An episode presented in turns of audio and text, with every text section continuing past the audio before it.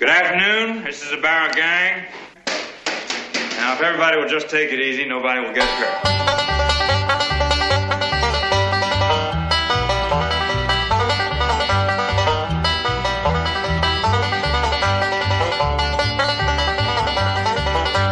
Senhoras e senhores, episódio 137 do podcast Filmes Clássicos, começando o nosso papo aqui sobre um marco do cinema, principalmente americano, o nascimento da nova Hollywood com o filme em questão que falaremos hoje aqui, que é o Bonnie and Clyde, dirigido em 1967 pelo Arthur Penn, produzido e estrelado por Warren Beatty, que tem como companheiros de elenco Faye Dunaway, Gene Hackman, Michael J. Pollard e Stell Parsons, vencedora do Oscar de atriz coadjuvante do ano seguinte. Vamos então começar a falar sobre um dos filmes de grande importância do cinema americano. Mas antes, se você curte a nossa página, dá uma força compartilhando nossos episódios, é, disponibilizando em grupos de cinema aí que você conhece, que de repente tem membros que ainda não conhecem o podcast Filmes Clássicos. E saiba que você pode sempre acessar o nosso site filmesclássicos.com.br, procurar nossa página no Facebook, só buscar pelo nome Podcast Filmes Clássicos. Você pode também entrar no nosso grupo. Para isso, basta mandar uma mensagem privada para Fred Sanjuro ou Alexandre Cataldo, que a gente inclui lá, o grupo é secreto. E também você pode nos ouvir em diversas plataformas de podcast, entre elas o Castbox, estamos no iTunes, estamos no Spotify e praticamente qualquer tocador de podcast aí que você tiver, você consegue achar procurando pelo podcast Filmes Clássicos. E também temos a opção de você nos ouvir pelo YouTube, ok? This year's Miss Bonnie Parker. Glad to meet you. I'm Clyde Barrett. Right. We rob banks. Shoot, I knew you never robbed a place, you faker. Dirt. Dirt in a few line, just blowed it away. Isso aí, galera, mais um episódio do PFC. Eu, Fred Almeida, falando do Rio de Janeiro. Comigo, Alexandre Cataldo, fala lá de Blumenau. Tudo bem, Alexandre? Tudo bom, Fred? Tranquilo? E aí, rapaz? Empolgado aí para falar da nova Hollywood. E Ah, eu acho que tem, que tem gente que vai reclamar do que eu vou falar aqui, mas talvez um dos filmes mais importantes da história do cinema americano, né? Vamos, importante, né? Não sei se melhor já é outra, já é outra questão. Agora, importante, eu acho que ninguém tira esse, esse peso de importância do filme, né? aham, Mas para falar com a gente também aqui sobre Nova Hollywood, aqui, porra, especialista, hein? Eu sei que curte o negócio. Também Ai, de ai. Blumenau. É, olha a pressão aí. A pressão. William de Andrade.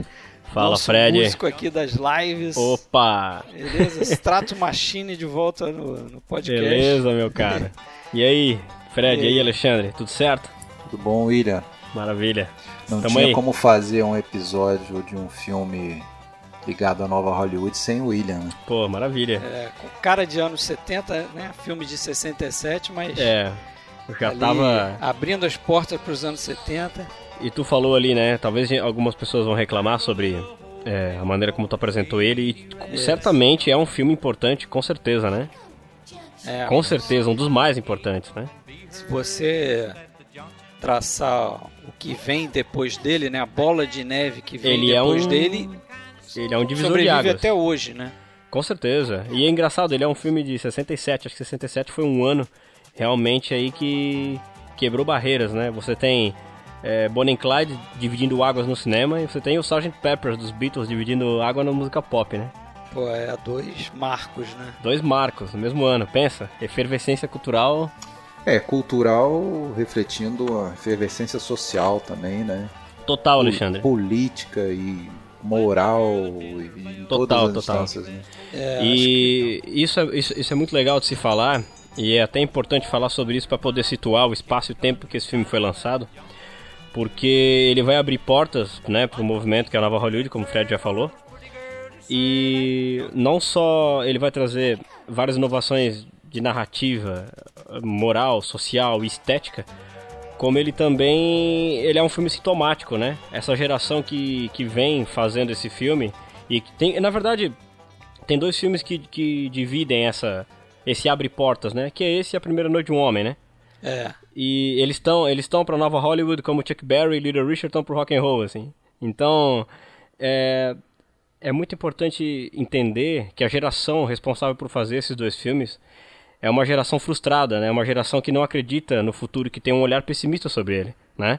É uma geração que vem do assassinato do Kennedy, é uma geração que vem de Woodstock, é uma geração Guerra que do vem Vietnã. Guerra do Vietnã, sendo esse ainda um movimento que vai se estender por todos os anos 70, É, uma todos geração os que conflitos raciais. Sim, é, é os direitos civis dos negros, É, ainda não vai dá viver. Pra, não dá pra falar de Bonnie and Clyde sem entender esse, esse background cultural, Não. sociológico Essencial, que os Estados Unidos estavam passando, né? Eu acho legal que o, o filme, não sei se vão concordar comigo, mas o filme, a história do, do Bonnie and Clyde, da vida real e como é retratada no filme, ela de certa forma é um espelho para que para o que esses novos diretores e, e essa nova geração estava sentindo em relação à velha geração ali, os Sim. donos de estúdio, não, quer dizer, uma atitude de rebeldia, de ir contra aquela Desprezo aquele até, né? establishment, né, de desprezo, de Total. Exatamente. né? E isso está refletido na história do filme, não sei se conscientemente ou não. É. né?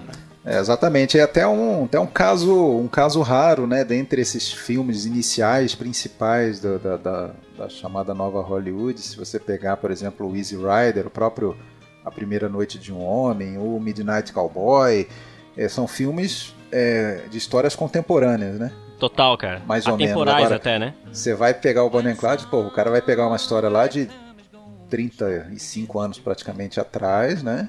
É. É, do passado, mas que, porra, é a contracultura daquela época, né? É o, Isso. o espírito tá ali, né, cara? o Eu espírito acho, é o assim, mesmo. é, eu acho. Até o Fred falou, né? Não sabe se talvez conscientemente eles fizeram isso. Eu acho que eles não sabiam. o- com certeza eles não sabiam o impacto que isso causaria, mas eu acho que eles sabiam sim o que estavam fazendo Sim, em termos sim. de estética. Eles sabiam Olha, bem o que eles queriam, né? Eu É, acho. Eu acho que o- as pessoas envolvidas, e aí tem. Acho que tem várias pessoas a serem citadas como os Sim. pais dessa criança, né? Sim. É, as pessoas envolvidas, elas têm, elas, elas têm algo a expressar, Uhum. elas têm algo a colocar para fora, mas eu acho que nunca nesses casos, desses movimentos eh, cinematográficos, é uma coisa consciente, vamos criar Claro. um movimento. Assim como não foi lá com o expressionismo alemão, assim como não Uhum. foi com, sei lá, o, o, o, o- o neorrealismo italiano. é, mas, é, mas é sim um espelho da época, é um espelho das condições sociais, econômicas, da depressão. É, a Alemanha do pós-guerra, lá da pós-primeira guerra, é o terreno fértil para surgir o expressionismo. Mesma coisa na Itália da, da- da- do, do, do- do período da neorrealismo. guerra e, e do, do pós-guerra. Ou seja, o cinema conversando e refletindo com a, a- a desejos é, da sociedade da época, né? É, Só eu que aí, acho nesse que caso, o- o- é. esses dois, né, você falou de vários pais da criança aí, mas os dois principais, né, que são que eram os jornalistas na época, né, David Newman e o Robert Benton, Eles eram da Eu acho Squire, que- né? eles eram da Squire, né, da revista Squire, eles, eu acho que essa coisa surge nessa necessidade de se expressar dessa forma, né? Eles até comentam, eu li naquele livro é, chamado Bonnie and Clyde lá, é, publicado pela, pela BFI, é, que tem um artigo ali, eles, eles comentam, eles falam sobre essa, como é que foi a gênese, né? de- Uhum. dessa coisa, essa ideia de escrever o roteiro e, e esse movimento de sair da revista e tentar uma brecha no cinema. Né? Eles falam que foram influenciados por três coisas. Uma, um artigo da própria Esquire chamado Sensibility, é, Sensibilidade, né? que era um artigo que, pela reação que teve do público, eles sentiram que aquilo estava apontando para uma mudança forte cultural nos Estados Unidos. Eles também na época entraram em contato com um livro chamado The Dillinger Days, que falavam ali da, né, daquela época de, de, gangsters ali, da, da época do Dillinger. E tinha um capítulo ali, um pedaço que era sobre a, a- a gangue do, dos Barrow, né, sobre o Bonnie and Clyde, a Bonnie Parker e o Clyde Barrow. E também na época eles, eles frequentaram uma mostra que foi organizada pelo Peter Bogdanovich sobre filmes do Hitchcock. E eles dizem que é, passando pelaquela mostra, eles começaram a entender melhor como é que é a produção no cinema, né? Como é que é feito o cinema e decidiram entrar para fazer um escrever um roteiro cujo tema seria Bonnie and Clyde, né? Até onde eu, até onde eu li o Benton, principalmente, ele era vidrado em, em cinema europeu, né, da, da época que estava na efervescência, né? Não só franceses, né? É, é não, mas não só a novela vague, mas se você pegar até o próprio é, cinema da, da, da, era de ouro da Itália ali com o La Dolce Vita, e, ou seja, isso já vinha. Ele era cinéfilo. Ele era, já vinha, mas já vinha fertilizando ali essa, essa o que viria a estar tá depois no, no, no universo dele de roteirista, que na verdade não era roteirista, né? Ele foi, uma experiência inédita. Eu queria dizer que, tipo, também tem essa coisa, tipo, eles assistiram acossado, né? Ficaram, Isso, ficaram pirados, é, ficaram pirados com esses filmes. E é sabido, pelo menos em toda entrevista que eles deram ao longo desses anos, quando falaram da gênese desse filme, é que o santo padroeiro deles, o, o cara que eles tinham como Deus mesmo, era o Truffaut, né? Isso, eles assistiram Julius e Jean acho que umas 15 vezes. É, em um falavam. mês. Em um mês, né? Né? E realmente eles foram influenciados pelo trabalho do Truffaut, do Godard também, com do a Godard Inclusive o Truffaut, né, é o cara que eles, acho que por contato de uma amiga, quando o Truffaut teve nos Estados Unidos, é o, acho que o primeiro cara que eles levam o roteiro para tipo, para dirigir, né? né? Para dirigir e para colher, né, a opinião do, do uhum. Truffaut ali mas parece que o Truffaut começou a fazer uma série de exigências. Ah, não, isso aqui eu não, se eu for fazer, não vou fazer no Texas, vou fazer em outro lugar. E pô, os caras uhum. são texanos, né? Eles queriam fazer a história do Texas é, ali, retratar um pedaço coisa. da história do Texas. Foi uma gestação complicada, né? Uma gestação Foi. de uns três anos aí esse. Verdade, esse, bicho. Esse roteiro. Não, aí parece que o parece que o Truffaut é, rejeitou para fazer o Fahrenheit 451. Eles chegaram a oferecer pro Godard. O Godard preferiu fazer o Alphaville. E aí esse, eles passaram esse roteiro em diversos estúdios, e é aquela mesma história, né? Quando os caras não aceitam, todo mundo uhum. nega, ah, muito bom, mas não vou fazer, ah, não sei o que, não sei o que, não sei o que. E acabaram engavetando esse troço.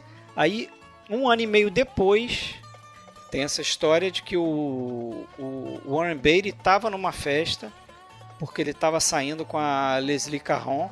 Isso. Ele estava numa festa na França e aí o Truffaut tava nessa festa e eles conversando, o Truffaut deu a indicação para eles, né? ó, tem uns, uns, jornalistas lá em Nova York que escreveram um, um, roteiro bacana, eu acho que é um papel bom para você, né? E aí... Parece que ele, parece que ele, ele foi se oferecer justamente para o Fahrenheit, é, o, o, Warren Beatty. Ele, é.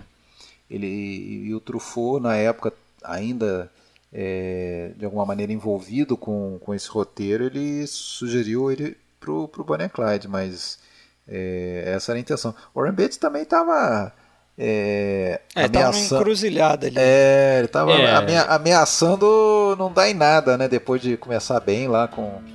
Pois é, sexo, na né, verdade, né, é, ele trabalhou com Elia Kazan, né, cara? Mas ele estava em busca de um. Ele, na verdade, ele é um cara que se sentia um pouco ressentido, lendo a biografia dele, ele é um cara que sentia um pouco ressentido porque, assim, ele era um rostinho bonito, era um galã, e aí ele via James Dean, Marlon Brando, eram caras que eram levados a sério por críticos e tal. E ele era tido como um playboy, ele se ressentia muito disso aí. É... Ele, ele ficava muito ressentido com esse negócio. Então, esse roteiro caiu como uma luva. Ele estava em busca de provar algo, né?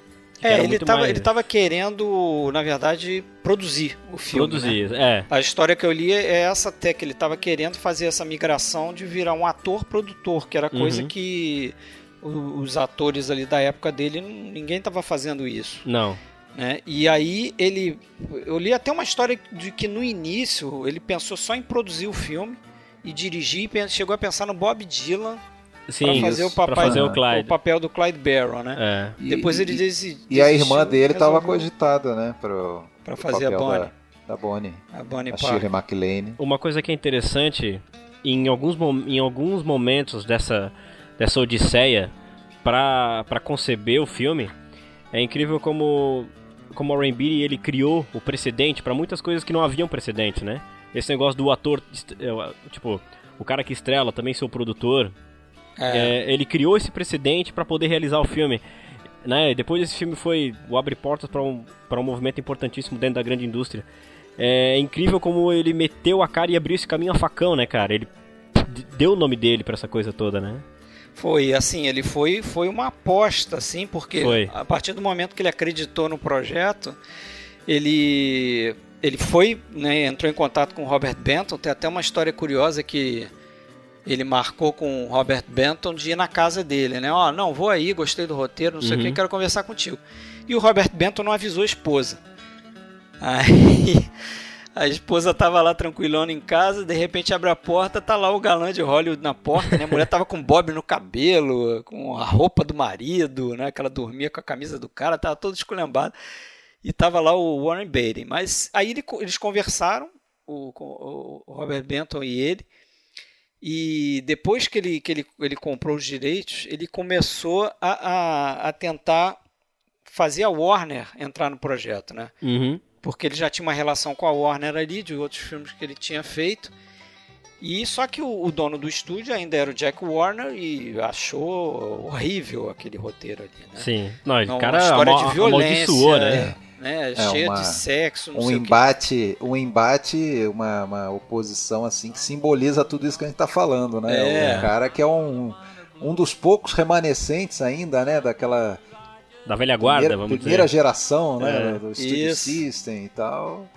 Pois é. Tem até uma história que É um dizem, né, que dinossauro o... ali da É um dinossauro. E tem até uma história que diz que o, é, que o Warren Beatty foi o, o primeiro cara a beijar os pés, né? Do, É, disse que ele se Jack ofereceu, Warner. olha, se você me der um dinheirinho pra fazer esse filme, eu, eu, eu, eu lambo a Eu vou do lamber seu sapato. sapato. e tal. Mas dizem também que ele foi o último, né, a fazer isso aí, né? Porque ele não sabia, mas isso iria catar num, num cinema de autor na grande indústria. Então o produtor agora ia ter que ficar quietinho, né? É, pois é, e aí parece que o Jack Warner só aceitou quando o Warren Beatty falou que ia estrelar o filme e ia é, aceitar um salário de 200 mil dólares, que na época para uma estrela como ele era pouco, né? Uhum. Só que 200 mil dólares mais 40% da bilheteria. É, da bilheteria. Aí que ele ficou milionário, né? É. Porque, assim, na verdade, quando esse filme estreou, não fez sucesso de primeira, né? Estreou em agosto de 67. Uhum. E aí, depois o Warren Beatty ainda teve um trabalho de lutar, lutar para fazer esse filme ser relançado no cinema. Aí É. quando ele foi relançado é que a coisa andou, né? E assim, ele só foi relançado porque quando esse filme foi lançado lá na Inglaterra, eles adoraram, né? Sim. Adoraram esse filme por lá. E aí ele voltou com toda aquela chantagem e tudo mais, e ameaçou processar Isso. os caras, fez todo um joguinho. né? Joguinho. E aqui no. Aqui não, né? Lá, nos Estados Unidos. é, uma coisa que ajudou também foi que a Pauline Kael, que era uma crítica que Verdade. estava subindo ali na, na, na época, estava Já era formadora, como né? crítica. Já era formadora de opinião já. já era formadora de opinião, mas foi uma das que mais defendeu o filme, né? É, ela E ela dizia que, assim, e, e de novo essa, essa, essa, essa coisa do, do- do geracional, né? Ela é uma nova crítica defendendo o filme e um crítico como o Bosley Crowder, que é um crítico Do, do New York Times. New né? York É. Times da velha Massacrou, guarda, né? o cara Da velha massacrou guarda, o filme. massacrou e assinou também a, quase o fim de carreira dele É. próprio. né? É, quer dizer, ele estava ultrapassado naquela época, né? E a Pauline Kael viu ali uma coisa no filme que os outros não conseguiram ver, né? Deixa eu falar uma coisa aqui. Esse papo de quando você fala nova Hollywood e tal, né? Que também é outra, como sempre, né? Mais uma vez nessas situações aí, é um termo que vai ser cunhado depois, né? A coisa começa a acontecer depois é que alguém para e. Pô, Sim. peraí. Deixa eu olhar aqui para esses últimos anos, o que, que aconteceu. Ah, vamos dar um nome pra essa porra aí. Nova Hollywood. Tá. É, mas. é, isso. é, são coisas acontecendo no, no modo de produção, no, dentro do, da produção, né, dos estúdios ou da, dos independentes, mas também é uma mudança é, no consumo, né, no público. Sim. Eu, eu vejo, né, uma coisa puxando a outra, claro, mas o, o público, principalmente um público rejuvenescido, um público com essa mentalidade toda de anos 60 e de todas as, as noções, né, é, o público clamava por isso, né? Não, eu não acho nem que fosse necessário a, a- a- o, o endosso da Pauline Kael, né? Porque, porra, você faz um filme desse, é, de, É, mas- de, de, de dois, de dois, de dois é, é, outsiders, né? Que contestam a, a o establishment, né? Contestam a autoridade que, e, e- e- e dois personagens assim extremamente, como é que eu vou dizer, é, com, com, com, é, atraentes ao público, né? O público, É, principalmente mas eu o não público sei se, o, se, o- se caras como Jack Warner tinham essa noção ali naquele momento, entendeu? Naquela não época. com tinha, certeza não. Com certeza não. não. O- o- acho que a esse é importância que da foi, ó. Pauline Kael é que o, foi mais um- uma coisa pro Warren Beatty pegar e levar pro, pros caras, Esfregar pros caras cara, né? relançarem o filme. Olha só como tem crítica positiva sobre esse Não, filme. não, pra convencer Porque ele sim, mas você, você a vê garotada- aquele, aquele documentário lá do. Até desse livro que você citou antes aí da gravação, Easy Riders Raging Bulls, é, que aqui chamou. Como é que é, o William? Como a geração. Sexo, drogas, rock and roll salvou Hollywood. Salvou Hollywood. Tem um livro e tem um documentário baseado no livro. Nesse documentário, é, eles falam como o American Graffiti. é, o- os produtores ali, o estúdio que produziu o American Graffiti lá do George Lucas, eles não tinham ideia do que fazer com aquele filme, assim, eles não, Sim. eles se deram conta depois que o filme fez sucesso quando eles estrearam pro, eles fizeram um screening lá pro, para jovens, para fazer um teste. Eles não sabiam lidar com o público jovem, entendeu? Sim, tanto que o marketing para American Graffiti foi, foi eles fizeram, eles usaram o marketing padrão para um lançamento de verão, né? É, Não, não foi uma coisa tipo, ah, fazer um marketing personal, vamos dizer, pra esse filme. Ele foi um marketing padrão, enquadrado num marketing de, de filme de verão, assim. E aí depois que o negócio estourou, né? Mas é interessante nessa coisa, a gente estava fazendo essa reflexão como a, a coisa é cíclica, né? Porque a gente falou aí é, que a, novela, a nova Hollywood meio que nasce com essa influência da novela vague, né? Sendo que a novela vague nasce da old Hollywood, né? Porque Pois é, que doideira, né? Godard e Truffaut se inspiraram nos filmes lá na época de ouro do Hollywood para fazer uma coisa diferente, né? Mas a inspiração estava lá, né? Tanto é que o Jean-Paul Belmondo é um, é um, sei lá, um, um alter ego ali do, do- da figura do Humphrey Bogart, né? No, no. Acossado, né? Pelo menos. Então é uma coisa que vai e volta, né? Essas coisas se... É, mas essa, essa, essa volta, né, esse percurso, ele, vamos dizer, ele, ele dá um novo, injeta um novo ânimo, né, uma, ele dá uma rejuvenescida até no próprio gênero, se você Isso. pensar, Com certeza. isso, se você pensar um gênero único de gangster, que a gente sabe que não é único, mas se você pensar lá nos próprios filmes da Warner, né, da, própria, da mesma Warner dos anos 30 ali, final dos anos 20 já e anos 30, é, e depois passando pelo o, o cinema noir, chega, né? Aí você cita o Bogart, ligado a tantos deles, é, ou, ou- ou se você pensar, por exemplo, no, nos filmes do Rox, ali o High Sierra, os filmes do, do, do Howell Walsh, né? E- e chegando nesse filme que é um filme de gangster, mas é um filme, pô, é, é com uma outra pegada, um É outro, outro- um outro Sim. olhar. Outro approach, né? Com E, outro e- e- olhar. e, assim, ele, ele tem uma intenção social, como, como o Alexandre falou bem no começo mesmo, né? Se a gente volta para aquela a, a, a gênese daquele roteiro, quando es- essas pessoas, quando eles já tinham trazido Arthur Penn pro, pro projeto, eles Foi discutiram difícil também. que foi difícil, né? E eles discutiram é, quais seriam as transgressões a serem colocadas ali, porque assim, é, eles sabiam que eles queriam agredir mesmo, que eles queriam incomodar.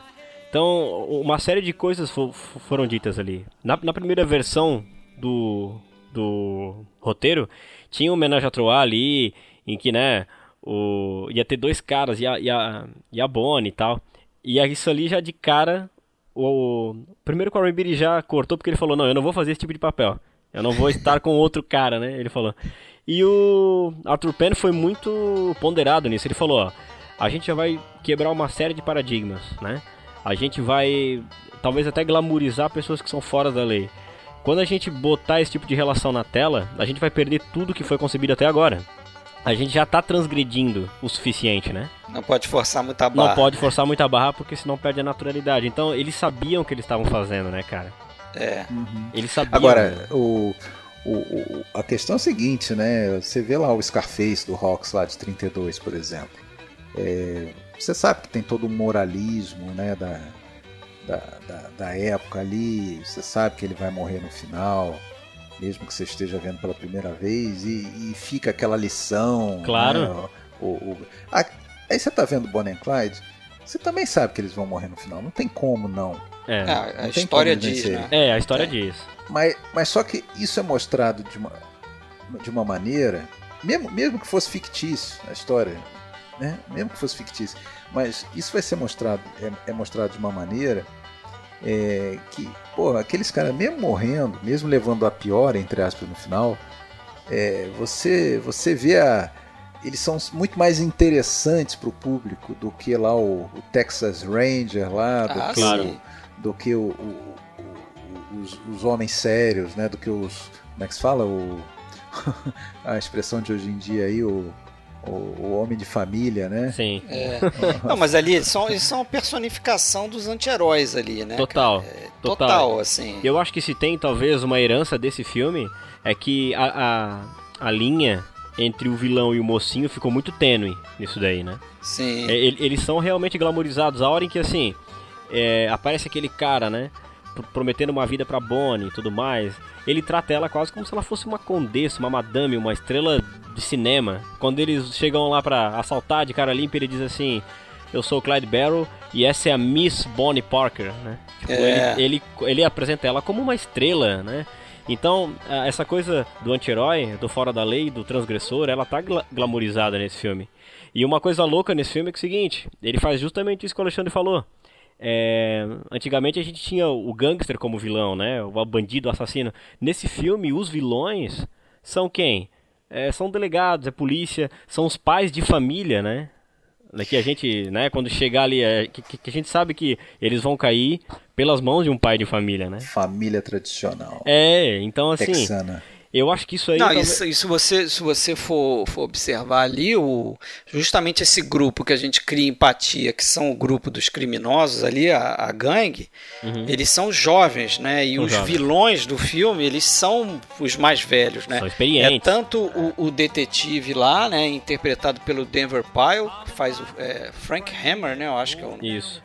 Que é, o, é, o- é até baseado no, no Texas Ranger da vida real, quanto o pai do C.W. Moss, que é um, um- um cara de idade, né? É da É geração anterior, né?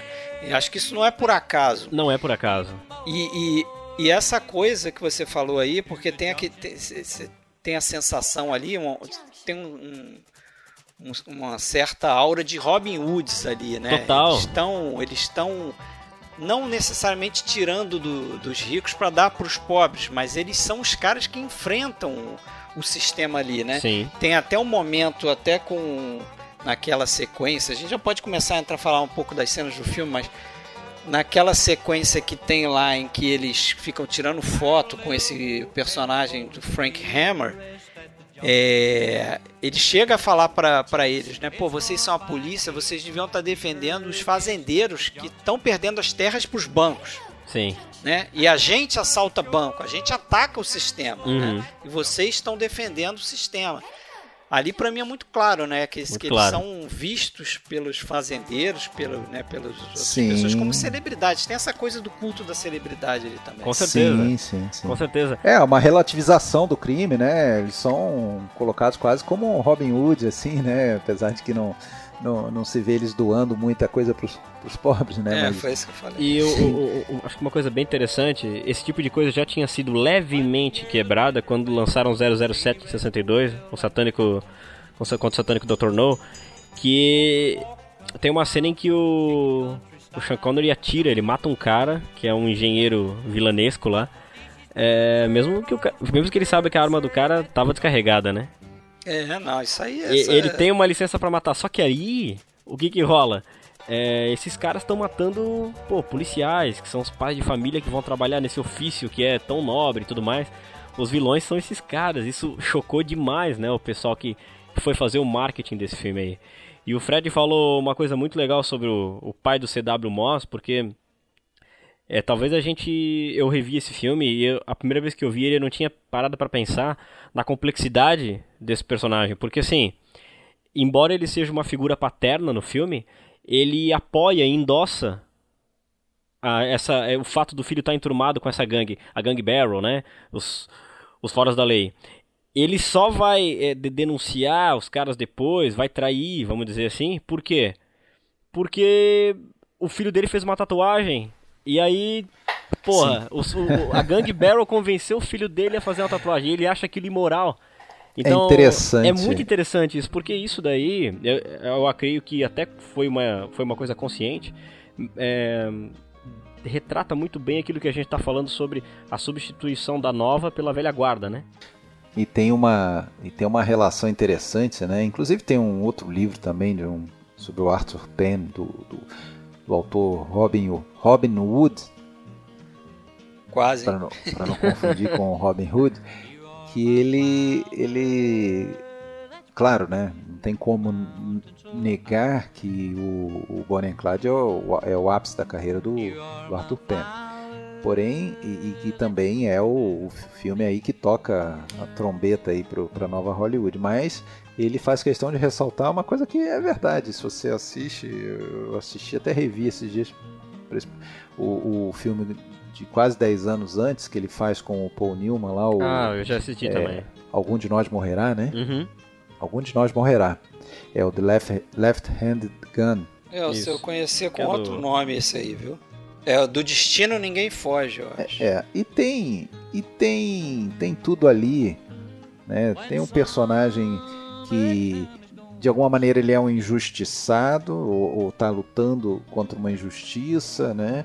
Porque pô, você vê o Bonnie, o Bonnie e Clyde, eles são filhotes da, depress, da depressão, né? Sim. Numa geração é, sem, sem oportunidade. É a uma desculpa geração, deles, né? É o gatilho é, deles, é, é, é- é desculpa, né? Então, e esse personagem, mesma coisa. Você sabe que no final ele, vai ter que morrer. E, e tem também essa figura, que nem você falou do pai, que aí eu, por isso que eu me lembrei de comentar, e que lá tem um, é, um, um outro personagem que é, se aproxima dele durante boa parte e parece até que, que o apoia, mas chega um momento perto que ele, ele trai eles e, e ele de- dedura, faz o mesmo papel de dedurar, Uhum. ó, o cara tá lá, tá em tal lugar, não sei o quê. Porque, tipo, é, é como se fosse assim, é, tem vida demais essa, esse personagem. Tem, tem, tem vida pulsante demais. Esse cara tem que ser abatido. É. Assim. Mas sabe que esses, esses. Alguns dessas coisas aí são da, da história real, né? Do, do Bonnie and Clyde. De Bonnie and Clyde, né? Dos dois. É, Essa coisa de, de deturar, isso aconteceu com um outro, tinha um outro bandido da gangue e os, pa, e os pais venderam é, o casal para a polícia. É uma delação premiada, né? Trocando por uma abrandamento da pena do filho, né? Que estava para ser preso também. É, essa coisa de desse culto da celebridade dos bandidos que a gente vê no filme e a imprensa publicando coisas e eles meio que virando celebridades mesmo Sim. por causa disso. Isso também é, é eco do, do que aconteceu com Bonnie Clyde da- na vida real, né? Na vida real. Os caras foram, na década de, de 30, eles se conheceram em 1930 e morreram em 1934, né? Então foram quatro anos aí de, De vida louca. de história, né? De vida louca, mas e uma parte desses anos é, é coberta pela, pelo assédio da imprensa, né? E, e acontecia justamente o que acontece no filme. É, a imprensa botando crime que eles não cometeram, né? Assim, que era Associando aos caras, impossível, né? associando aos caras, que era impossível deles cometerem, porque eles estavam cometendo um crime num estado, mas estavam sendo acusados de, de, de, de, de cometer num outro estado, em dias, em poucos dias, quer dizer. Tinha isso também na época, né? Na época parece que a- as polícias não tinham a, a- é, autoridade para cruzar o estado, para a fronteira, a divisa para outro estado em perseguição. Isso. Então, porra, os caras tocavam a ficha ali, É, cruzavam a divisa, pronto, podiam. Eles ficavam viajando, né? Eles Podiam- viviam viajando. Eram É. nômades, né? Eram Inclusive nômades. parece que ele, parece que ele tinha realmente um, fazia questão de ter um carros mais, sempre mais potentes do que os das polícias, assim, pra fuga, né? Pra poder não ser É, alcançado. Eles Agora- ficavam trocando de carro, né? Agora, bicho, em termos de estética, eu acho esse filme interessantíssimo porque até uma vez lendo uma entrevista com o Robert Towner, né, que foi o cara responsável por deixar o roteiro mais enxuto, ele falou assim, eu, eu assisto filme de- desde criança e nunca vi é, nos filmes sempre tem uma vaga pra carro, é, casais dormem em cama separada, você não vê mulher retocando maquiagem. E é uma coisa que nesse filme é, tu vê eles acordando com roupas amassadas, ela retocando maquiagem. Tem uma cena do assalto até, que é muito legal, que tá tudo combinado, já, já, já tá meio que tudo esquematizado, e aí eles não acham vaga pra poder fugir, aquela coisa toda. Pô, o cara isso- tem que parar, não. Fica é, preso, né? Isso Ah, traz, ele quer, faz uma baliza. faz uma doideira ali. E aquilo traz uma organicidade pro filme que é muito especial, né? Que é muito singular, assim. Que é uma coisa que realmente não tinha. Tudo dava certo, não tinha trânsito nos filmes antes, não tinha aquela. É... E esse Não, e filme eu go- traz uma. E eu gosto particularmente como eles constroem o- o- os roubos vão ficando mais complexos, Sim. mais perigosos e envolvendo mais gente, né? É, arriscando mais. Come- começa quando eles roubando o carro. O primeiro roubo que o, o Clyde faz na frente dela, né? Eles roubam o carro. Aí não, não aparece mais ninguém. Eles simplesmente entram, eles entram no carro e levam o carro. Aí o segundo roubo já é ele entrando numa mercearia e a gente não vê o que está dentro. A gente só vê ele saindo, né? Aí tem É. aquela, aquele plano que ele sacode o dinheiro para É. ela assim, né? E leva. E, tal, e ela ainda não se envolveu, ela tá só do lado de fora lá, né? Então, agora sim, o filme ele modifica algumas coisas, né? Que são importantes na história real. ah, na história né? real, claro. É, por exemplo, o filme começa de uma forma, né, com uma cena que eu acho interessantíssima. No filme funciona muito bem, mas não, não condiz com a realidade, né? Que é como os dois se conhecem, né? Claro. Ela tá na, e é muito direto ao ponto, né? É muito assim. Muito, muito. Ele vai direto ao assunto, porque ela tá num quarto, mal apresenta os personagens, ela tá num quarto, mas ali naquela cena você percebe que ela é uma pessoa que tá insatisfeita com a vida, tá Tediada. cheia de tédio. É. É, tem aquela cena que ela pega as barras da, da, da cama ali, né? Parece até, como ele enquadra ali, parece que ela tá aprisionada ali naquela Uhum. cama, né? E de repente ela tá nua na janela, vê o cara tentando roubar um carro e a coisa acontece, né? Na verdade, eles Ela O- quer aventura, ela quer ela emoção. quer aventura. E ela, a Bonnie Parker da vida real, ela tinha esses sonhos de ser uma atriz de Hollywood. Né? Então é Uhum. uma pessoa que buscava fama. O Clyde Barrow é um cara que queria ser músico, tocar saxofone, mas também não se importava de fazer uns ganhos ali, né? Ele, ele queria ter sucesso a qualquer custo. Né? E na verdade eles se conhecem na vida real numa festa e também é amor à primeira vista, né? Só que depois ele começa a praticar os roubinhos dele lá e é preso. E ela chega a, a- a passar uma arma para ele dentro da prisão, quer dizer, no filme não, né? Eles se conhecem depois dele ter passado pe- pela prisão, né? Isso. Inclusive, é, tem um evento que acontece na segunda vez que o Clyde Barrow é preso, que eu acho que reflete uma coisa que eles fizeram no filme que eu achei interessante. Que tem um momento na vida real do Clyde Barrow que ele é preso e ele vai para uma prisão de trabalhos forçados e a prisão é violentíssima e os autores da biografia dele dizem que ali é que ele passou a ser brutalizado, né? Ele saiu daquela prisão é, um assassino, porque ali dentro ele comete o primeiro crime dele, que ele mata um cara que surrava ele e estuprava ele dentro da prisão. Ele mata esse cara, é o primeiro assassinato dele, e a partir dali ele mata com naturalidade. Só que o que, que eu quis dizer com o que relacionado ao filme? É que no filme, eu não sei, eu não li isso, mas estou supondo que os roteiristas colocaram aquele lance dele ser impotente Uhum. e não explicam por que, que ele tem aquele problema de se Uhum. relacionar sexualmente com ela, mas pra mim é uma forma de dizer, olha, esse cara passou por algumas coisas que afetaram a forma como ele se relaciona com mulher. Claro. E, É, E teve, tem a questão da homossexualidade. isso, do... dizem que ele era bissexual, né? dizem também. Isso. Clyde Barrow era bissexual na vida Mas real. sabe que, sabe que sendo esse um filme fruto de uma geração que, que, né, que, que quer de fato transgredir e numa época que, pô, 67 tava, meu, efervescência do verão do amor, aquela coisa toda, né? É, guerra do Vietnã, existia muito aquela campanha do faça amor, não faça guerra, né? Então eu acho, eu também tenho essa leitura também de que conscientemente os roteiristas colocaram isso, porque o que ele não pode fazer com, com, com o órgão sexual dele, ele satisfaz com a arma, né? Ah, é, tem aquela cena famosa. É, né? e percebam que quando ele finalmente consegue usar a ferramenta ali, quando ele finalmente consegue transar com a Bonnie, é. ele, ele morre na sequência.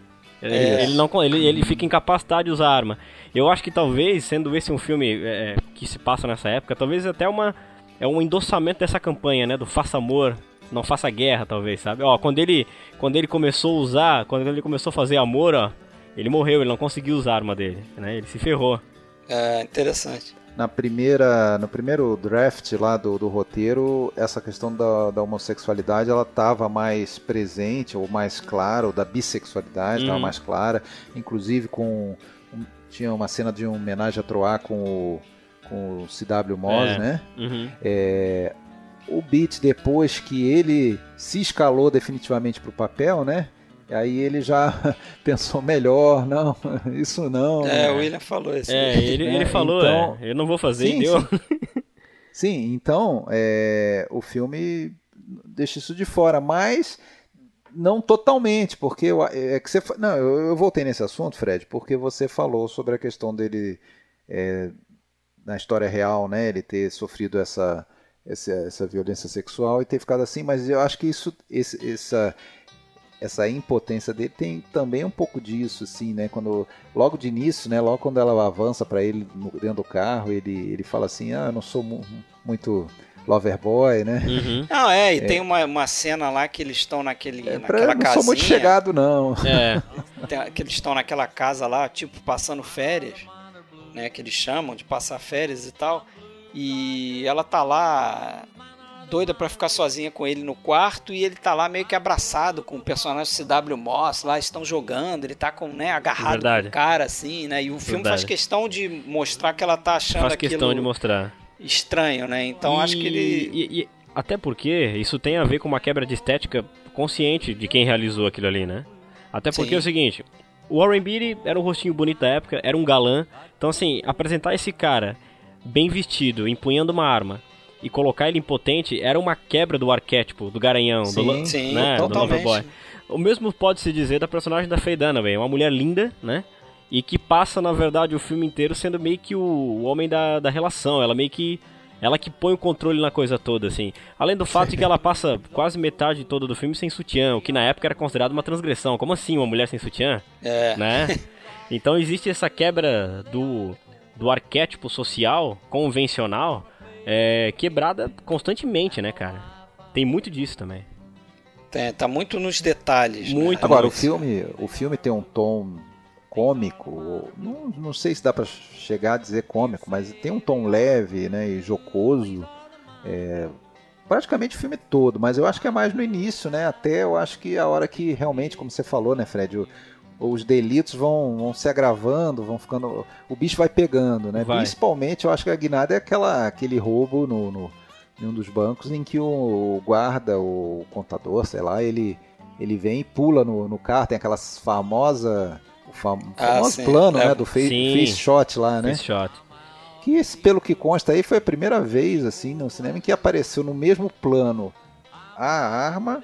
E o cara levando o tiro. O, a vítima o tiro acontecendo e o sangue.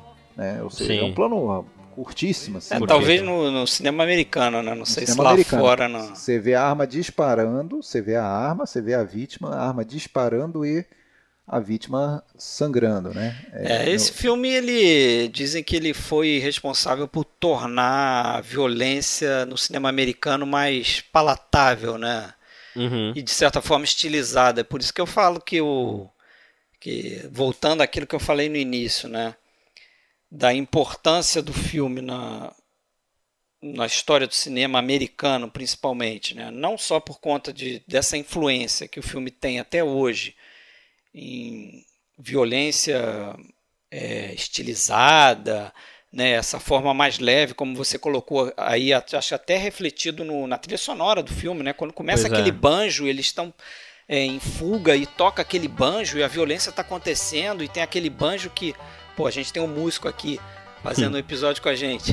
Sim. Aí você pode explicar isso melhor do que eu, mas aquela música me, é, tem um tom de, de, de, de aventura, de. de aventura. E ao mesmo Né? tempo, para a sociedade daquela, daquela época, com aquele zeitgeist, aquilo foi tido como uma coisa jocosa e até debochada, porque é, o banjo. Na verdade, até legal que tu tocou nesse assunto, porque é o seguinte: é, aquele tipo de música, o bluegrass, e aquele tipo de abordagem no banjo foi inventado por, por, dois, por, por um cara chamado Earl Scruggs, que é o cara que botou cinco cordas no banjo e criou essa abordagem nova.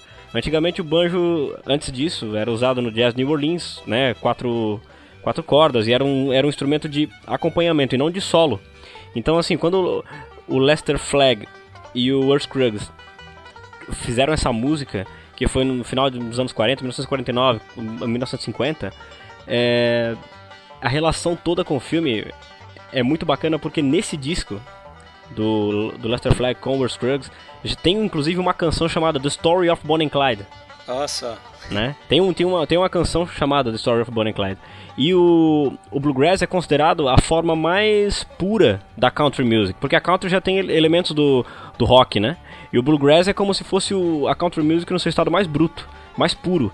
Então é uma música muito rural, é uma música que expressa muita alegria. Então esse foi, a É, gra- foi uma das maiores relaciona. acusações. Exatamente. Quando vem, acontece eles tocando Fog Mountain Breakdown, que é um dos maiores clássicos do banjo bluegrass, né? É o, é o Starway to Heaven de quem toca banjo. E aquilo tá, tá rolando aquela perseguição, banho de sangue tá, e tá rolando aquilo ali. O filme foi muito acusado na época de debochar de, e até de glamourizar a vida bandida por conta dessa associação. Como é que tu coloca uma música que é alegre, né? Numa cena em que tipo tu deveria estar deixando ela grave através da trilha sonora, né?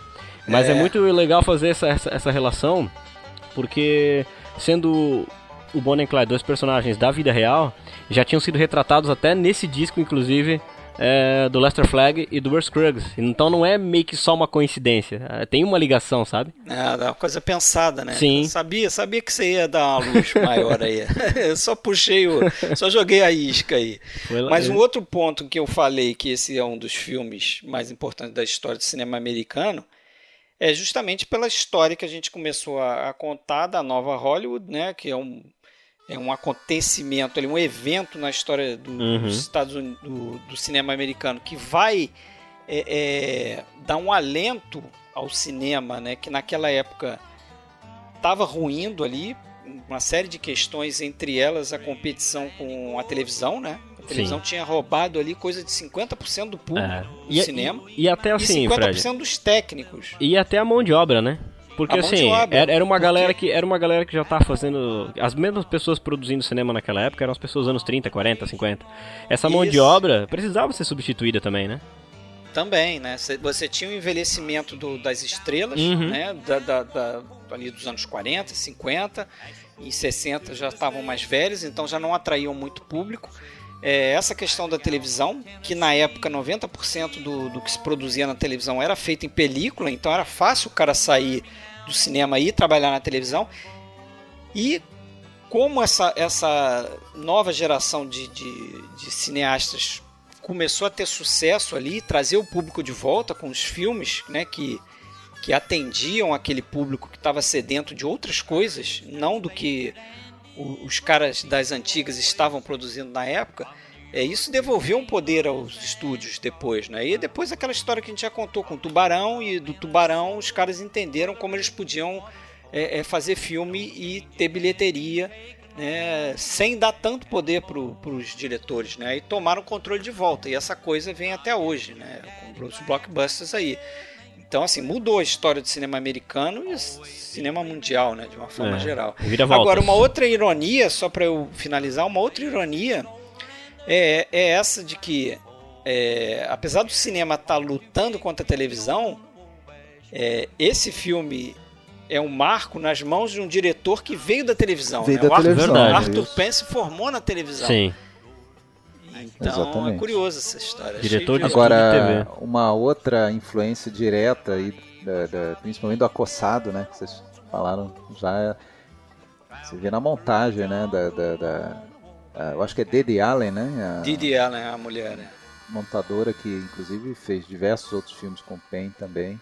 É bem interessante, assim, justamente aquela coisa de, de, de você intercalar eventos separados no espaço, no tempo e de, é, como por exemplo numa das fugas dele em que a gente vê o intercalando aquelas fotografias das pessoas se gabando, né? Porque, porque foram assaltadas por, ah, verdade, é. pelo Clyde, né? E fica eles fugindo, enquanto isso dá uma cortada rápida, assim, aparece o pessoal posando para foto e, e, outros momentos também, né? Uhum. E, e outra coisa que, que eu acho interessante desse filme é aquela.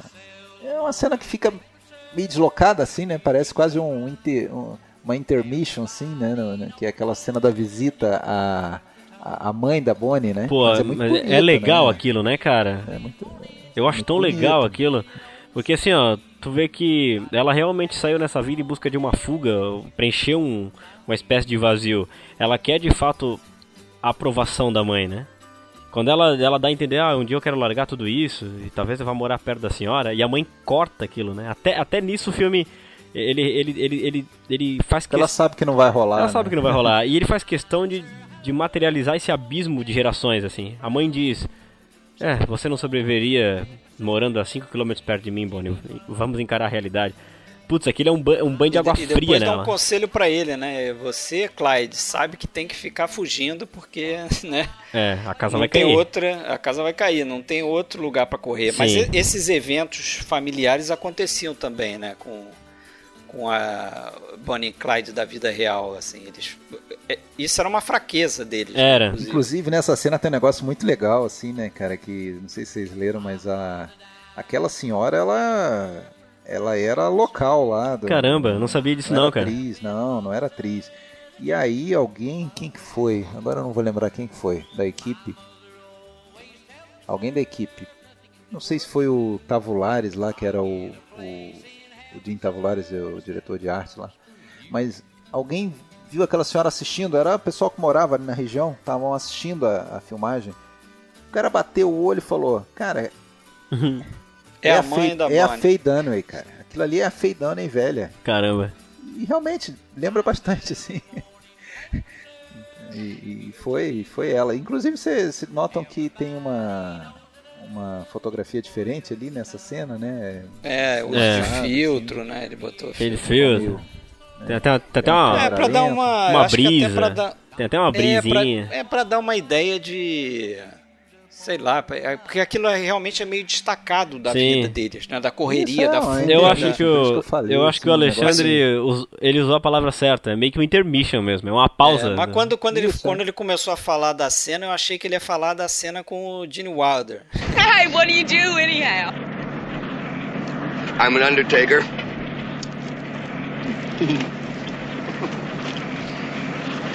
Get them out of here.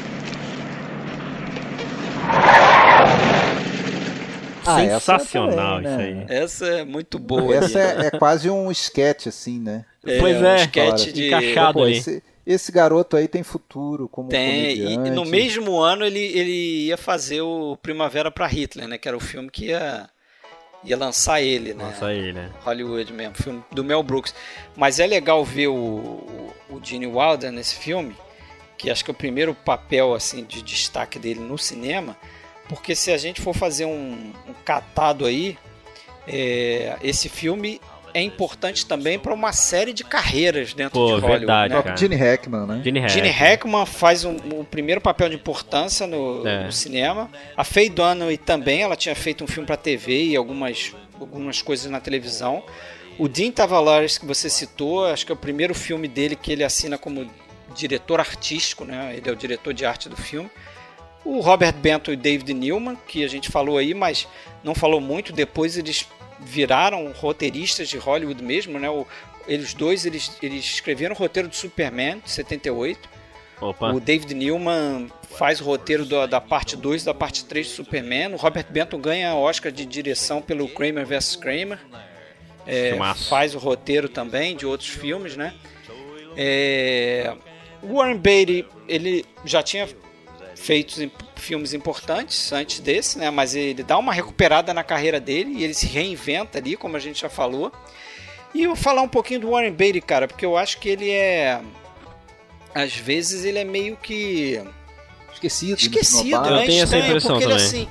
Ele é meio que um Clint Eastwood antes do Clint Eastwood. Um vamos pré, dizer assim. um pré, um, né? um pré Clint Um Eastwood. pré-Clint Eastwood. E ele tem uma coisa, cara, ele tem um recorde na, na história do Oscar que ninguém mais tem. Que ele foi duas vezes é, pelo mesmo filme, né? Filmes separados, evidentemente. Que foi o Reds e o O Céu Pode Esperar. Duas vezes ele foi indicado para quatro Oscars pelo mesmo filme. Que é produção, ator, direção e roteirista para o mesmo filme. Ninguém mais Caramba. fez isso Pois é. nem o Woody Allen, nem o Orson Welles, né, que são outros diretores Uhum. É, que escrevem e produzem. São e autores dirigem, e tal. Mas esses quatro, ao mesmo tempo, em duas oportunidades, em dois Oscars diferentes, ninguém mais fez. E ele tem uns filmes interessantes, não sei Tem, se vocês viram tem. Bugsy. Bugsy. Sim, meu, eu vi. Bugsy eu vi há muito tempo, cara. Cara, bom filme, cara. Ah, tem um outro que eu daquele gosto filme. dele também, que é Filme aquele é. totalmente esquecido. Bugs eu vi no cinema, cara. É mesmo? Eu lembro Caraca. disso, vi no cinema. Eu é gosto. de 90, né? Eu acho que é de É, 90. 91, sei Eu lá, cinema. início da- dos anos 90. Eu tem vou- o Dick Tracy interessante também. Dick Tracy, né? o assisti Reds. muito. Eu gosto, é eu gosto daquele a, a- a trama também. Esse eu não vi. É um de 74. eu Também. Pô, eu acho bem legal esse filme, cara. Acho bem interessante. Pela Paramount. E ele é um cara que. Pô, ele é um cara que abriu o caminho a facão, né, cara? Como a gente falou. Ele foi muito importante, realmente. Merecia mais reconhecimento, sim. Sim, sim. É, mas eu- isso, cara, in- incrivelmente isso aí que era o grande, a grande queixa dele, eu acho que realmente é o, é o que pesou contra, assim, o muito galã demais, né? Pode ser. O cara ficou muito vinculado a esse, esses papéis de- como ator, né? Então, talvez não tenha sido levado a sério suficientemente. Né? E, ali- aliás, é, o- os filmes que estavam é, naquele momento, no embate, né? Quando surgiu esse, também tinha o A Primeira Noite de um Homem. Essa coisa do galã é é interessante se falar porque, assim, quando o Mike Nichols também tava achando pessoas pra fazer o papel do Benjamin Braddock, um dos caras que fez o teste foi o Robert Redford, né? E ele disse assim, cara, desculpa, eu vou ter que te mandar embora porque eu não consigo te imaginar se dando mal com alguma mulher na vida. E aí ele contrata o Dustin Hoffman, que é um cara que, né, porra, né, que é um dos melhores atores de todos os tempos. E assim, isso abre espaço também para uma série de atores étnicos dentro da grande indústria, né? Porque também quebra essa coisa do arquétipo é, do galanzão, aquela coisa toda. E pra tu ver, era uma época em que as pessoas que estavam. Essa, essa mão de obra nova que começou a realizar filmes tava, e tinha uma avidez por mudança. Eles queriam uma mudança mesmo, assim. A coisa foi feita. Né, não, a gente não quer um galã, a gente quer um cara assim, assim, assado. A gente tem um galã, mas o galã vai ter esse defeito assim, assim, assado. A gente tem uma mulher, mas ela não vai ser uma dama. Então, assim, é, foram quebras de arquétipo realmente intencionais e que deixaram uma herança na grande indústria, né? Por toda a década de 70, dur- durante todo esse movimento, isso vai ser repetido e vai ser aprimorado e aperfeiçoado por diversas vezes, né? É, e diversos diretores vão surgir nesse período Sim. aí, né? Os mais óbvios, Scorsese, Coppola, George Lucas, Steven Spielberg, mas outros também. William Friedkin, o William Friedkin, Robert Altman, Hal Ashby, Polanski. Rob House, Halferson, Polanski, porra, uma galera enorme. É uma, ali. é, é uma segunda geração Monte assim, né, Hellman, da, da, é. da- da- do- da nova Hollywood, né? Porque tem os que abriram o caminho ali um pouquinho antes, né? Sim. Isso. Pessoal ali. É, tem a galera assim no na transição, né? O próprio Arthur Penn, mais ou menos.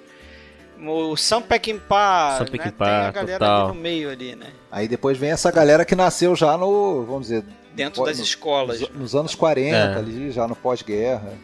É, né? Tipo o próprio Scorsese. É, e foi, né? foi, foi formado por escolas de cinema, né? E é engraçado Scorsese, pensar, Lucas, porque assim, ó, no momento em que, em que se lança Bonnie and Clyde, é, a indústria cinematográfica em Hollywood tá, tá passando por uma, por uma zona meio cinzenta, assim. É, tá, tá rolando o apogeu de uma geração, mas é, não existem ainda nomes de uma nova geração, né? Isso tudo é um caminho aberto a facão pra esses caras ali, né? Depois é que vai se abrir caminho pra, essa, pra, esses- nomes todos que a gente citou aqui. E no momento em que lança Bonnie Clyde, a indústria tá estranha, né? Desse tipo de coisa. A indústria tá meio. Uou, o que, que tá acontecendo aqui, né? Coisa tava um período. Foi uma tempestade perfeita ali. Foi. Foi. abriu uma brecha, esses caras vieram, Vieram. e, E ainda bem, por um né? tempo conseguiram Fazer coisas né, incríveis. assumir o controle pra depois perder, né? E aí, melhor fase de Hollywood ou não? Há controvérsias. Há controvérsias, né? Mas, não, mas tem que ter um ranking? Não precisa. Não precisa. Não precisa, eu convivo com as duas. É, eu eu, conheço, eu confesso que eu conheço menos dessa fase do que das anteriores, mas é bom também, né? Porque aí É bom. fica uma série de coisas pra, pra conhecer. Né? Claro, Sim. é o universo. Né? Você realmente é um grande especialista, né? Dessa, É tento, né? William, né? dessa era. É, Sim. William. Mas é porque você é mais novo, então pra você essa aí já é uma coisa bem clássica, assim, Pode a nova ser. Hollywood. Eu não sei se por isso, né? Eu acho que quando, quando, quando eu comecei a trabalhar em videolocadora, foram as primeiras coisas que eu assisti, assim. É, e aí, quer dizer, não, bem, acho que não as primeiras. Acho que comecei por Chaplin, Kubrick, Hitchcock, mas inevitavelmente esses caras aparecem, né? Os caras estão lá. E são interessantíssimos. Agora pra. Não pra terminar, mas pra. pra Stelly juntar os Parsons. cacos aí, né? É, falar do. do- The laws are outside. They're blocking the driveway. isso do Oscar que a gente sempre fala, né? Que esse É. filme ganhou dois Ganhou dois. Oscars. Teve 10 indicações, né? Pra Stelly Parsons, é isso, só que só ganhou dois. Só ganhou dois. Stelly Parsons, que fez a Blanche, né? E pro Bernard Guffey, que é o diretor de fotografia, né? Cara já veterano, tinha feito um Passo da Eternidade, que ele ganhou o Oscar também, né? O segundo Oscar dele. Mas o curioso é que essa Stelly Parsons, ela faz uma personagem que não tem nada a ver com a personagem da vida real. Porque dizem que a Blanche da vida real, ela era muito mais atraente, inclusive, que a Bonnie Parker e Hum. era muito mais cool do que a Bonnie Parker, né? E no filme ela é totalmente contrário, né? Sim, ela é filha oposto. de pastor, coisa que a Blanche da vida real não era, né? E parece que ela não teve envolvimento, assim, ela foi- chegou a ser presa, é, mas não foi ela que delatou, que contou onde é que eles estavam, né? Isso foi, como eu falei, através de um dos pais de um outro um outro cara que frequentava a gangue dos Barrow, né? Porque a gangue dos Barrow era grande também, né? Entrava e saía gente, não era só aquele núcleo ali não que tinha o, o, o irmão do, do Clyde Barrow, né? que realmente existia, que era o Buck Barrow, que é o personagem de Gene Hackman, que a gente mal falou aqui. Mas é, tinha essas outras coisas acontecendo, né? E agora, uma coisa que o filme é fiel com a vida real é o final, né? Pois é. Porque o E- final é bem, bem na linha do que aconteceu assim. Realmente eles encontraram esse cara que delatou eles no meio da estrada. O cara tava mexendo no caminhão e tava tudo armado. E realmente o Frank Hammer, que é o cara que aparece no filme como Texas Ranger lá, o líder lá, né? Que é o cara que tá por trás do, dessa execução do casal. E só que não pelos motivos que o filme mostra, né? Eu- Os motivos da vida real é, dizem que foi o, o diretor daquela prisão violenta que o Clyde Barrow passou é que meio que encomendou a morte dele. né? Caramba. Depois que ele- eles tentaram fazer um. arquitetar um- uma fuga em massa. né? Eles queriam se vingar da prisão e eles fizeram um esquema para tentar liberar uma série de presos ali dentro. E os caras ficaram putos com aquela porra. Né? E aí, isso que meio que foi a sentença de morte do. Do, casal, né? Agora, antes o Alexandre até falou, comentou sobre essa mudança de tom. O filme começa meio cômico e gradativamente vai, né, tom- tomando um aspecto mais sério. É, esse final, né, cara? Porque assim, os tiros, os tiros, as mortes são muito rápidas no filme. Tirando, a- tirando aquela cena que dá um tiro no olho do policial e tal, é, o tiro ele é sempre cortado, tem, tem pouco sangue e tudo mais. Aí não. Aí né? não. Aí quando chega no final é, é engraçado porque tu, meio que tu começa o filme e ele é meio engraçado, tem, tem aquele banjo, tem aquela. É. E aí o final é super estilizado, Final é dramatizado. chocante, cara, é É chocante. um balé. É um balé. E é uma montagem sensacional. aquilo ali. Sensacional aquele final, e, cara. E, e- e tem que ser, e tem que ser conjugada essa, essa, essa cena final com o que veio antes que você já falou, né? Aquele o sexo fi- finalmente É, É, concretizaram, né? concretizaram. né? é, o, é o clímax em diversos aspectos É, ali. É, E ele morre que dá-. O que aumenta aquela agonia quando ele cai a ficha que eles entendem o que vai acontecer É. e se olham, né? E tchau. É, é, se, é, cara, se você vê a cena diversas vezes, você percebe que a construção daquela cena, como ela é bem feita, né? Ele olha pro cara e olha pro caminhão, olha pro um caminhão passando. Aí daqui a pouco eles estão se entreolhando, né? Eles percebem que vai acontecer. E aí já vem aquela rajada de balas, Rajada né? de balas. diz o nome em E, português. cara, é uma cena foda, né, bicho? E, e na vida real foi algo naquele jeito ali mesmo, né? Foram, Parece acho que, que mais de entre 130 balas. 130, 167, dependendo de quem conta. Cara, exatamente. Dizem que pra embalsamar os corpos eles tiveram dificuldade, cara. Tava virado na peneira. Porque era uma peneira aquilo ali. E, cara, eu acho que foi a primeira vez, assim, pelo menos na grande indústria ali, que se filmavam dois corpos, dois cadáveres sendo é, é, alvejados de bala, né? É. Porque eles estão mortos e o negócio continua. tá, tá, tá, tá, tá, tá, continua. E é bem violento. É ali, bem violento. Até, até hoje em dia é meio chocante. Eu não sei se por, por conta da cena, é, da estética em si, mas talvez pela a mudança de tom. A, a mudança de tom sempre funciona, né? A mudança de tom sempre te deixa meio, ops, que que é isso aqui, cara? Até agora eu tava até me divertindo, o que que tá rolando agora, né? É, é na Pois é. linha do que o Sam Peckinpah vai fazer depois ali, no, no Isso. Meu ódio será a sua herança. Né? Filmaço. Que tem episódio, aliás. Aquela né? cena inicial também, daquela. Né, aquele massacre ali. Agora, é, eles acabam sendo mortos na Louisiana, né? Ah, Até sim. Eu coloquei uma foto no grupo do podcast Filmes Clássicos ali do local real. Tem uns monumentinhos ali, uns, uns marcos. Que, claro, né? Essas coisas acabam entrando para pro, pro, pro, pra, história né? popular, Coletiva, né? é. Pra, pra, é, pra, pra memória coletiva. né? Então, não tem como não virar até um local de culto. De, Pois é. né, de- a pessoa passa por ali e tem que tirar uma foto. Aqui foram mortos o Bonnie Clyde. Pois é. Formas de, de se atingir a, A fama, né? a fama. O né? sucesso. E o estrelato, né? Depois dizem que sucesso não é subjetivo, hein? Pois é. E isso aí. Você Tem mais alguma coisa a acrescentar aí?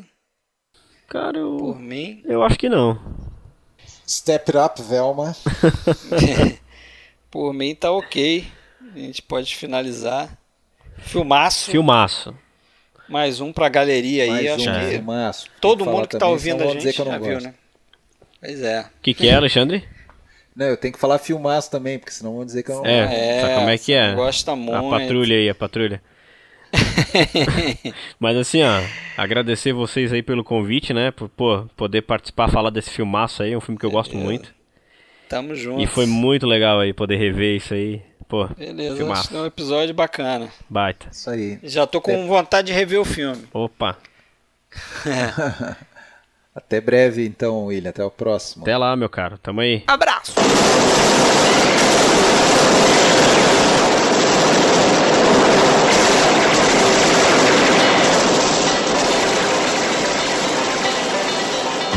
The story of Bonnie and Clyde is a story the old folks knew.